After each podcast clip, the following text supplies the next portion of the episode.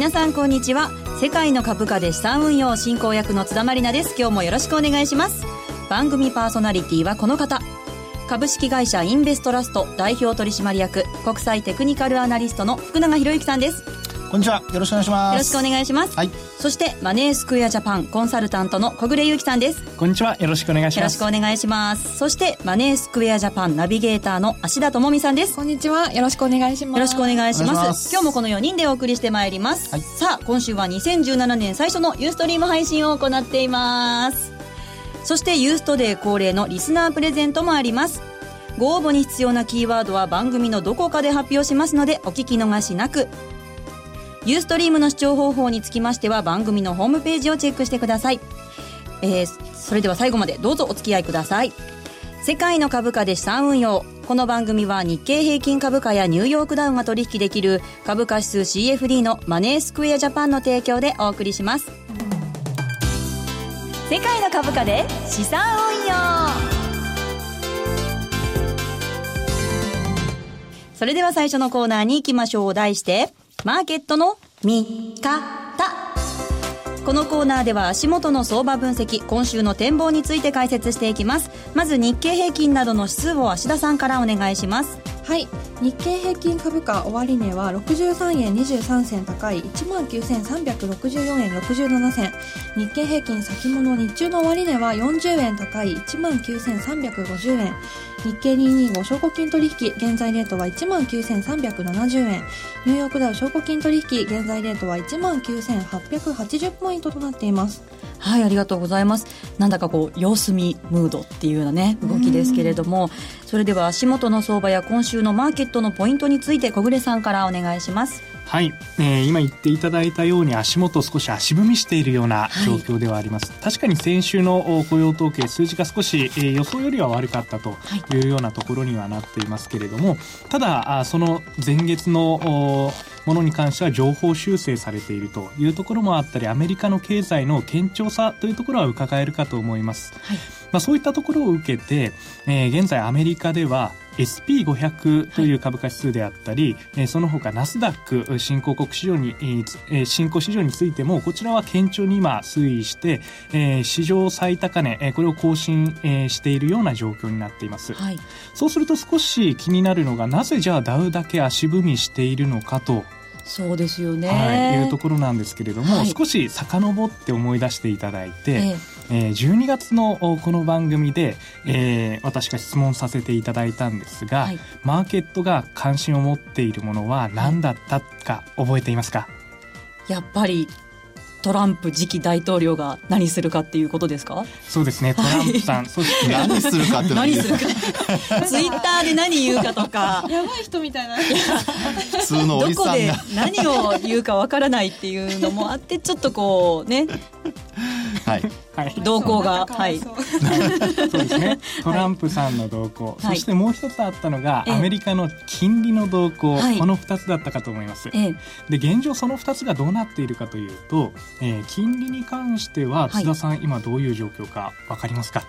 昨年はこう上がってきてたのが、はい、ちょっとこう勢いがなくなってきているっていう感じですかね。うんうんうん、そうですね。年後半から、えー、少し上昇していた長期金利が、はい、えー、調整をし始めているようなそういったところを受けて、えー、これまで続いていたドル高の流れが一時中断しているようなそういった状況になります。はい、それを受けてやはり日経平均も足踏みをしているといったところであったり、はい、えー、それが、えー、世界的なあ、えー、アメリカの、はい株価指数についてもこれもニューヨークダウが足踏みをする原因につながったりとい。ったところで考えられています。はい、じゃあもうやっぱり、ね、日本時間で、はい、深夜1時ですか？トランプさんの会見待ちっていう状況ですかね。はい。ね、これを打開して大きな動きが生まれるとしたら、はい、そのタイミングではないかと思います。はい。わかりました。さあそれではさらに詳しく相場の見方について福永さんに伺ってまいります。はい。あのー、まあ今小暮さんが話をしてくれたようにですね、はい、まあ基本的にはあのー、まあトランプ新大統領のあのー、会見待ちなんですけど、はい。あの、昨日実は大幅に日経平均株価、まあ大幅にとか久しぶりにですよね、三桁の下落になりまして、で、商いも、まあ売買代金の方が2兆5000億超えたんですよね。はい、えで、今日は反発という流れになってるんですけど、あの、こうした動きっていうのをちょっと、あの、津田さんも覚えておいてもらって、はい、まあ、要は、あの、イベントの前には、何かしら、やっぱり値動きがこう出ることがあると。はい。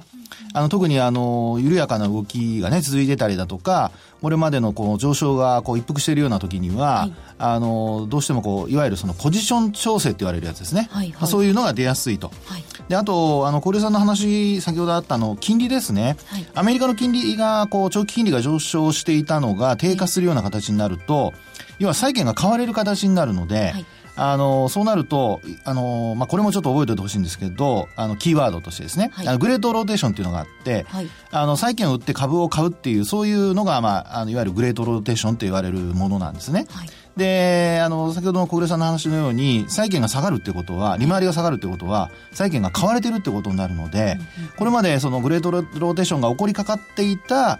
あの、ニューヨークダウだとかの株に流れていたお金が、ちょっとまた逆流してると。はいいうことにつながっていると。これがやっぱりニューヨークダウのちょっと足踏み状態にあのつながっているポイントだと思いますね。はい、で、これまではあの全部あの3指数が上昇するっていうのはあまりなかったことなので、ええ、ニューヨークダウの方だけがこう、まあ、伸び悩んでいるっていうのも、それもですね、えー、ちょっとこう、小型株っていうんでしょうかね。はい、あの、新興株の方に、新興市場ではなくて新興株ですね。あの、の方に、まあ、お金が向かっていると。まあ、そういう状況かと思われますね。はい、で、えー、そうした中でですね、あの、まあ、今晩のそのトランプ新大統領の会見の結果次第ではですね、上にも下にも動くかもしれないと。そうなんですよね。一時って微妙ですよね。起き、起きられる、起き。そこですか？芦田さんが起きていられるかの問題。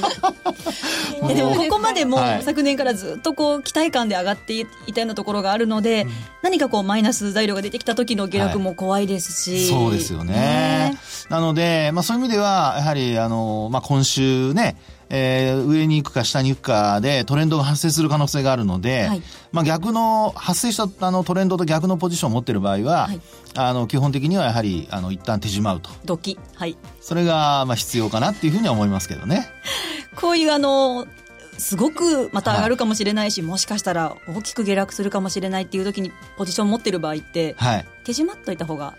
本当は、あの、えー、昨日のように、下落が始まるっていうようなことをさっきも話したように頭に入れといてもらって、はい、で、そうなる前に一旦はポジションを減らすと。はい。えー、まあ今回後であの津田さんから話が出ると思いますけど、はい、そういう時にポジション積みましちゃダメなんですよね。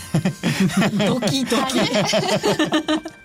まああのね勉強ですからそれは、でこれまでもたくさん儲かってるし、ね、まあ、それはあのまあ一つちょっとえー、教訓として頭に入れといてもらって、はい、で、まあ、あこの相場の話に戻しますけど、はい、あの、上昇するか下落するかっていう、その、まあ、トレンドが発生したところで、えーまあ、これまであのポジション持ってなかった人は、はい、そのトレンドに乗っかる、でトレンドが発生したかどうかの確認のためには後ほどちょっとお話しますけどいろんなあのトレンドを確認するテクニカル仕様がありますので、まあ、それを使ってですね、えー、まああのトレンドが発生したかどうかのタイミングですね売買タイミングを測るというふうにしてもらうといいと思いますね。はい、ということは今週の戦略とすると、はい、あのポジ、えー、トレンドが発生したらそのトレンドに乗っかるとい。うのが、はい、あの戦略ですね。はい。わかりました。わからない時にはだから無理はしないということでございます。はい。先に前倒しで怒られたような。いやいやいやいや、そんなことあります。はい。以上、マーケットの見方のコーナーでした。さあ、それでは続いてのコーナーに行きましょう。マリナルの世界の株価で資産運用トレード大検証ここまで順調ですからね。いやー、順調ですよ。ね。さあ、それではこの1週間の結果を発表します。はい、今週は、ダラダラダラダラダン !6800 円のプラスでした。やったー。またまたプラス。いやー。はい。それでは。まとめましたねなんかなどうなんだどんな感じで取引したのか、簡単に説明させてください、はい、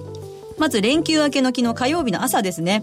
あの25日移動平均線で冷やしで見てたんですけど下げ止まったんじゃないかなと思って、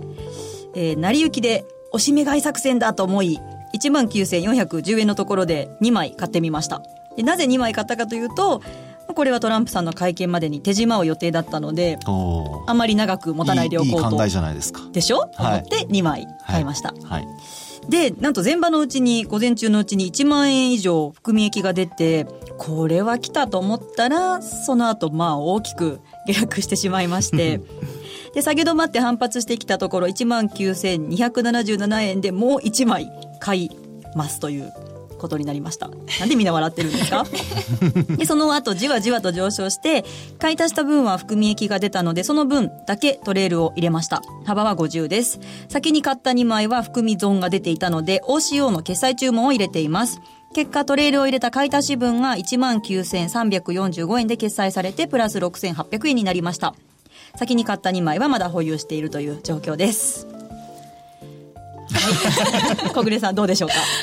か？はいえーと、まず一番初めにポジション2枚持った部分、はい、えー、ここ25日移動平均線で、えー、下げ止まるんじゃないかというような予想だったとい。うことで、はい、実際に、えー、こちら11月であったり12月であったり25日移動平均線が冷やしで見ますとサポートとして働いていたような局面もありますので、はい、まあ、そういった考え方まだ25日移動平均線上向いていますので、その部分は考え方としては良かったんじゃないかなというふうには思っています。はい、ただ実は時間足ここまで見ていただきますと、はい、1時間足で見た時にはすごく綺麗な下降トレンドが出ていたんですね。まさにその真っ最中に。真っ最中に買い増していたという。なんてことだ。なので、はい、そのやはりポジションを持つ時というのは、はい、長い時間足でまず見て、えー、そのトレンドが発生している、はい、そしてより短い時間足で見た時も、はい、やはりトレンドが発生している。同じ方向のトレンドが向いている時にポジションを持つというのが一番確率としては、えー、期待できますので、その短い時間足で下降トレンドだったタイミングで、えー、無理にポジションを持ってしまったというのはちょっと、えー、今回の失敗の原因だったのかなというように思います。はあ。つも結構成り行きでエントリーすることが多いと思うんですけど、はいね、指値を入れておくっていうのも一つ手かなと思っていて、はい、今回時間足でマイナスシグマ割れたところで成り行きで買ってるんですけど、はい、最近の動きを見るとマイナス2シグマのちょっと割れたところぐらいで戻しているような動きをしているので確かにそうですね。ちょっとおしめ買いの水準としては浅いような印象がありましたので、そこにちょっと指値入れてみるとかいうのもありかも。確かにエントリーする時なんかいつも成り行きでエントリーしちゃうのでそ、ね,、の時もサジネを入れればよかったですね。小永さんどうでしょうか？あのー、まあ、エントリーしてから、はい、その後ね、1万円ぐらい利益が出てたっていうことなので、まあ、やっぱ最初にそのね、お話したように、やっぱりトランプ新大統領が、はい、あの、たん、まあ、会見を行う前に手締まうと。いう最初のあの、えー、まあ、自分で決めたルールを守っていれば、あの、何の問題もなかったと思うんですけど、あの、やっぱりそのあたりで、利確のトレール注文なんかをやっぱり入れておかなかったっていうところがですね、はい、あの、まあ、ちょっとマイナス要素ですかね。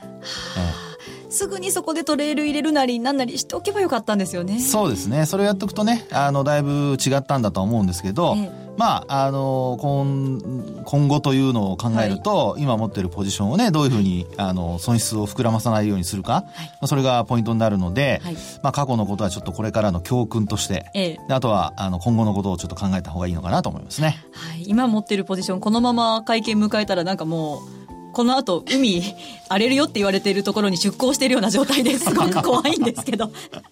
ちょっとどうするかこの後ね 動きを見ながら考えたいと思います。さあそして福永さん、はい、レポートには、ニューヨークダウについてお話がはい、そうなんですね。あのニューヨークダウについてのレポートはですねあの、はい、トレンドが発生するかどうかっていうところをね冒頭にもちょっとお話ししましたけど、えー、先ほど小暮さんもちょっと話をしてくれましたがあのニューヨークダウも日経平均株価もですね、はい、あの25日移動平均線の上で今止まってるところなんですよね、はい、なので、えー、まずは25日線を割り込むかどうかっていうのが一つポイントになりますね、はい、そして次にあのトレンドが発生したかどうかの確認をするためには、ええ、あのまずはあの価格だけで言うと直近の高値を抜いたかどうかっていうことが重要なんですね。はい、でそれに加えてさらに勢いが出る時になるとボリンジャーバンドっていうのがですね今あのまあえー、っと5本線が中央にある25日移動平均線にこうちょっと集まってきてるような形なんですよね。はい、ぎゅっとスクイーズしてきていますよね。ねスクイーズって言いますよね。こう狭くなってるのを。くびれてきてますね。はい。で、こうやってくびれた後に、はい、大きくこう、まあ、どっちかに触れると、価格が動いた方向と同じように、まあ、あの、広がっていくと、はい、あの、その時にトレンドが、まあ、発生したっていうことになるので、はい。えー、まあ、そのあたりを参考にしていただきたいなと。ただですね、はい、広がるのを待っていたのでは、基本的には遅れてしまうこともあるので、はい、実際にトレードするときには、先ほどもお話ししましたように、えー、っと、直近の高値で言うとですね、これが、えっと、1月の6日ですね。はい、えー、これはもうあの、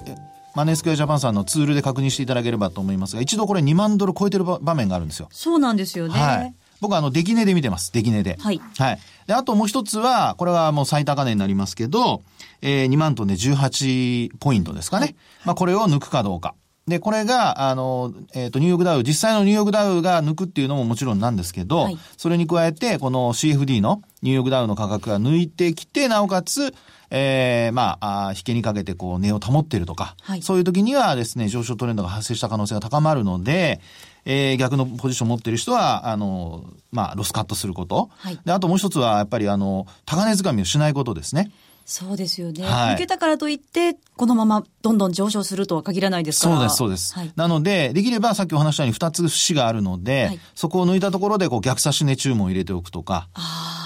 買いのね、逆差し値注文を入れておくとか、はい、そういうのがですね、一つは、あの、これ約定のメールも、えー、っと、価格でしたかね、メールが、あの、皆さん設定すると。そうなんですよね。はい、この価格に到達したら教えてくれるっていう機能も。ターゲットメールですよね。あれ便利なんですよ。はい。はい、なので、えー、そういうのも活用してもらえると、はい、スマホ、後でいい話が出てきますが、スマホ活用につながると思います。おはい。出先でも、いつでもどこでも。そうです、そうです。はい、ということですね。はい。はい、わかりました。引き続き、しっかり勉強しながら、トレード頑張りたいと思います。はい。でもそんな、そうですよ。そんな、このぐらいのことで。まだまだ大丈夫ですからね。まだまだ全然大丈夫です。はい。はい、以上、マリナルの世界の株価で資産運用のコーナーでした。M2J information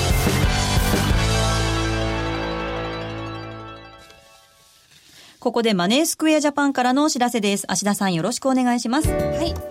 先週の放送でもお伝えした株価指数 CFD のスマートフォン専用アプリ CFD ポケトラですが、1月6日に無事リリースされました。おめでとうございます。待ってました。1月中旬にリリース予定とのことだったんですが前倒しでリリースされたんですね。そうなんですよね。あのリリースから5日でもうパソコン用の取引ツールの1日あたりのログイン回数をすでに上回ってきていますので、はい、アプリのニーズの高さが伺えますよね、はい、マリナルさんもあもうダウンロードしていただいて使ってくださってるそうなんですがいかがですか？あの結構私出張が多かったり出先でパソコンが開けないことがこれまで多かったんですけれども、はい、このアプリを使えばリアルタイムで CFD のレートを見られるので本当に見やすくて重宝しています。ありがとうございますさんもダウンロードしてくださったもちろんです。こんな感じで使ってますけどね。見えますかね。はい。あのレートがですね、えー、まあたくさんたくさんというかあの表示が大きかったり小さかったりでこう自分の見やすいように調整できたりだとか、はい、あとレートをタップすることでですねチャートに行ったりあと注文画面に行ったりとか、あとポジション一覧とかも見られるようになっているので、まあ、本当にあのスマホ一つであのもうタップするだけで結構いろんなところにこうメニューに飛ぶことができるので、はい、これは非常にあの便利でいいと思います。ありがとうございます、はい、そこで今日はアプリを使ったお取引を始めたマリナルさんにリリース記念のキャンペーンをご紹介したいと思います。このキャンペーンでは抽選で500名様にオリジナルのトラリピくんモバイルバッテリーと Amazon ギフト券2017円分をプレゼントします。モバイルバッテリー実際のもの持ってきましたかわいいこれがですねトラリピくんの顔になってますね。あの、ユーストリームご覧の方はぜひ画面でご確認ください。知ってる人はこの部分はわかりますよね。たまりませんね。はい。はい、これをゲットするにはキャンペーンにエントリーをしてポケトラで発注したトラリピが新規成立をすると抽選に参加できますのでどしどしご参加ください。はいキャンペーンの詳細を確認したい方エントリーしたい方は1月11日更新の番組ブログに専用ページに飛ぶ URL がありますのでそちらからお願いします。エントリーお待ちしています。芦田さんありがとうございました。ここでお知らせですマネースクエアジャパンでは株価指数 CFD をスマートフォンでお取引できるトレードアプリ CFD ポケトラをリリースしました。マネースクエアジャパンに株価指数 CFD の口座をお持ちの方は、トラリピをはじめとした発注管理機能や各種注文、クイック入金サービスなど、充実した機能をご利用いただけます。さらに、ポジション一覧はサマリー表示で、お取引状況を一目で把握することができるほか、ほぼ24時間、祝日も取引できる株価指数 CFD のレートを、いつでもどこでもリアルタイムでご覧いただけます。さらに現在実施中のリリース記念キャンペーンでは、アプリを使ってトラリピで新規成立をされた方に、抽選で Amazon ギフト券やトラリピくんモバイルバッテリーをプレゼントいたします。キャンペーンやアプリの詳細については、番組ウェブサイトにあるバナーから特設ページをご覧ください。当社の取扱い商品は投資元本以上の損失が生じる恐れがあります。契約締結前交付書面をよくご理解された上でお取引ください。金融商品取引業関東財務局長金賞第2797号株式会社マネースクエアジャパン。以上 M2J インフォのコーナーでした。福永博之のマーケットトピック。さあ、福永さん、今日のトピックをお願いします。はい。えー、今日のトピックはですね、先ほどあの、まあ、ニューヨークダウで、ボリンジャーバンドの話をさせていただきましたけども、はいえー、同じく、今日は日経平均株価の、おまあ、ボリンジャーバンドと、の、あの、ボリンジャーバンドのさっきお話で出てきたスクイーズですね。はい、スクイーズと、まあ、その後についてということでちょっとお話をしたいと思います。はい。はい、えー、でですね、あの、津田さんが、こう、今回のトレードで、あの、まあ、売るタイミングをちょっと逃しちゃったっていうのありましたよね。はい。で、せっかく利益が出ていたんですけど、まあ、あそれは、あの、ちょっとね、気の緩みもあったかもしれませんし、あのそういう時にですね、はい、あの、使ってほしいのが、実はこのボリンジャーバンドなんかで見た時の、ええあのこう、バンドの、こう、各線があるじゃないですか。はい。で、バンドの線が、あの、先ほども、こう、スクイーズということで狭くなってるって話をしましたよね。ええ、で、狭くなってる時って、基本的にはその、ボラティリティっていうのを表してますから、はい、あの、変動率を表してるんですよね、えそれが狭くなってるってことは、それだけ価格の動きっていうのが、これまでみたいにトレンドがあまり出ませんよっていうことを表してるわけですよ。はい、なので、押し目買いをして、押し目買いをしたんだけども、例えば25日線上向きですよね。えでそこで押し目買いをしました。で、その後価格が上昇して、で、利益が、含み益が出ましたと。そういう時に売ろうかな、どうしようかなって迷ってる時には、はい、ボリンジャーバンドの、あの、プラスシグマですね。はい、で、そこに到達して、で、ボリンジャーバンドのプラスシグマが上に抜けないとき、はい。えー、上に抜けないというか、上に向いてなくて、あの、そこを抜けきれないとき。ええ。こういうときにはですね、はい、あの、価格が押し返される可能性があるので、はい。そういうときには、あの、一旦やっぱり利益が出てる、含み益が出てるときには、あの、手締まうと。いうようなことをちょっと考えてもらうと、はい、あの、今回のようなですね、売りそびれっていうのはなくなるのかなと思うんですよね。はい。はい。で、あの、まあ、こういうふうに見えたときには、先ほど話したようにトレール注文を入れるのも有効ですし、ええ、あの、自分が見ているときに含み益が出てるんであれば、もうその場で一旦は利益を確保しちゃうとか、はい、で、特に2枚出てるんであれば、まあ1枚売っちゃうとかね。ああ、そうか。そう。でも、ももう1枚は、はい、あの、トレール注文に切り替えるとか、はい、ね。ですから、そういうふうにいろいろ、あの、工夫ができるので、あの、枚数2枚買ったとかそういうことは、あの、別に私は良かったと思うんですけど、ただ、今お話したように、ボリンジャーバンドのこのプラスシグマが、あの、下向きになっているところで、価格がそこに到達した時には、えー、戻される可能性、押し戻される可能性があるので、やっぱり含み益が出てる時には一旦確保すると。そういうふうにしてもらうといいのかなと思いますよね。はい。ボリンジャーバンドって、はい、トレンドが出てるか出てないかっていうのをこう見るだけだと思っていたら、しっかりこう、利食いのタイミングなんかも、そうです、そうです。参考になるんですね。ねなので、ボリンジャーバンドっていうのはできれば5本、はい。ね、中央の25だとか、あるいはもうちょっと違う日数使う人もいるかもしれませんけど、はい、25日の移動平均線に加えて、プラスマイナスシグマとプラスマイナス2シグマ。はい。で、あのー、まあ、為替の場合にはプラスマイナス3シグマまで表示する人もいますけど、ええ、まあ基本あの CFD だとか、まあ225の現物、あるいは先物のケースではやっぱりあの、プラスマイナス2シグマまでで十分だと思いますけどね。はい。はい。で、えー、今回のようなケースで、今後ですよね、ここ、これから考えなきゃいけないのは、えここからなんですけど、はい、今、あの、バンドがどういうふうになってるかっていうと、先ほどもお話したように全部内側に。ぎゅーっと収縮してますね。収縮してますよね。で、ここから、あの、もう、例えばですね、記者会見の後、はい、あの、ニューヨークダウンもそうですし、あの、この225の CFD もそうですけど、あの、急激にこう、どっちかにこう、えー、動き出すっていうことが考えられるわけですね。ええ、なので、あの、日経平均の CFD の場合には、これはまあ直近の高値っていうと、これ大発会の日の、ね、高値になりますから、先ほども話したように、バンドが広がるのを待ってたのでは、あの、遅れてしまう可能性があるので、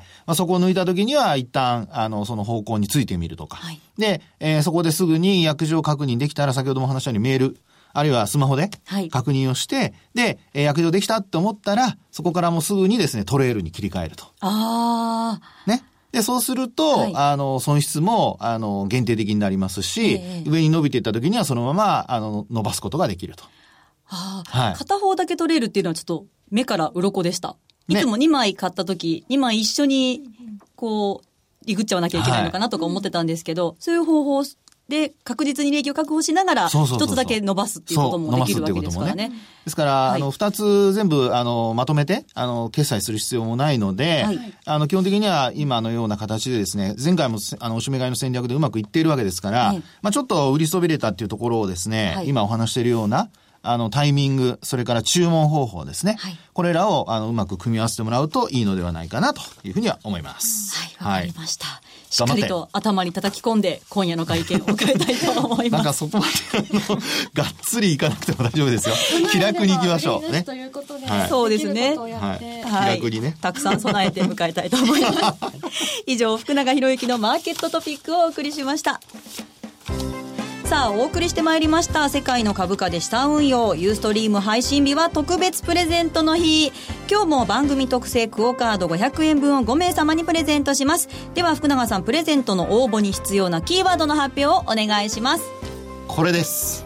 CFD ポケットラでございます。はい、はい、キーワードは CFD ポケトラです。プレゼントの応募方法ですが、番組ホームページにプレゼントに関する記事がアップされていますので、申し込むというボタンをクリックして必要事項をご記入の上ご応募ください。番組の感想やマーケットに関する質問、そしてキーワード必ず書いてください。締め切りは1月17日の火曜日です。たくさんのご応募お待ちしています。これアイコンが可愛いんですよ。そう。アイコンが可愛い。にもね、トラリピくんがいるんですよね。はい、あの、ちゃんと CFD つけなきゃダメですよ、皆さんね。あの、キーワードにね。CFD ポケトラと書いて必ずご応募ください。これだけ連呼したらみんな間違いない。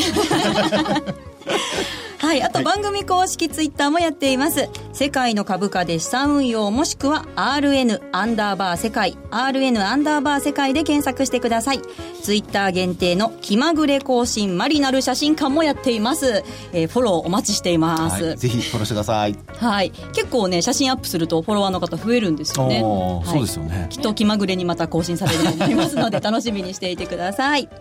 さあ、ここまでのお相手は？福永博之と？小暮優樹と？芦田智美とそしてマリナルこと津田マリナでした。今月は変則的に来週もユーストリームの配信があります。ということは来週もプレゼントもあります。はい。ぜひぜひ来週もラジオを聞いてそしてユーストリームもチェックしてください。それでは皆さんまた来週。さようなら。応募してね。世界の株価で資産運用この番組は日経平均株価やニューヨークダウが取引できる株価指数 CFD のマネースクエアジャパンの提供でお送りしました。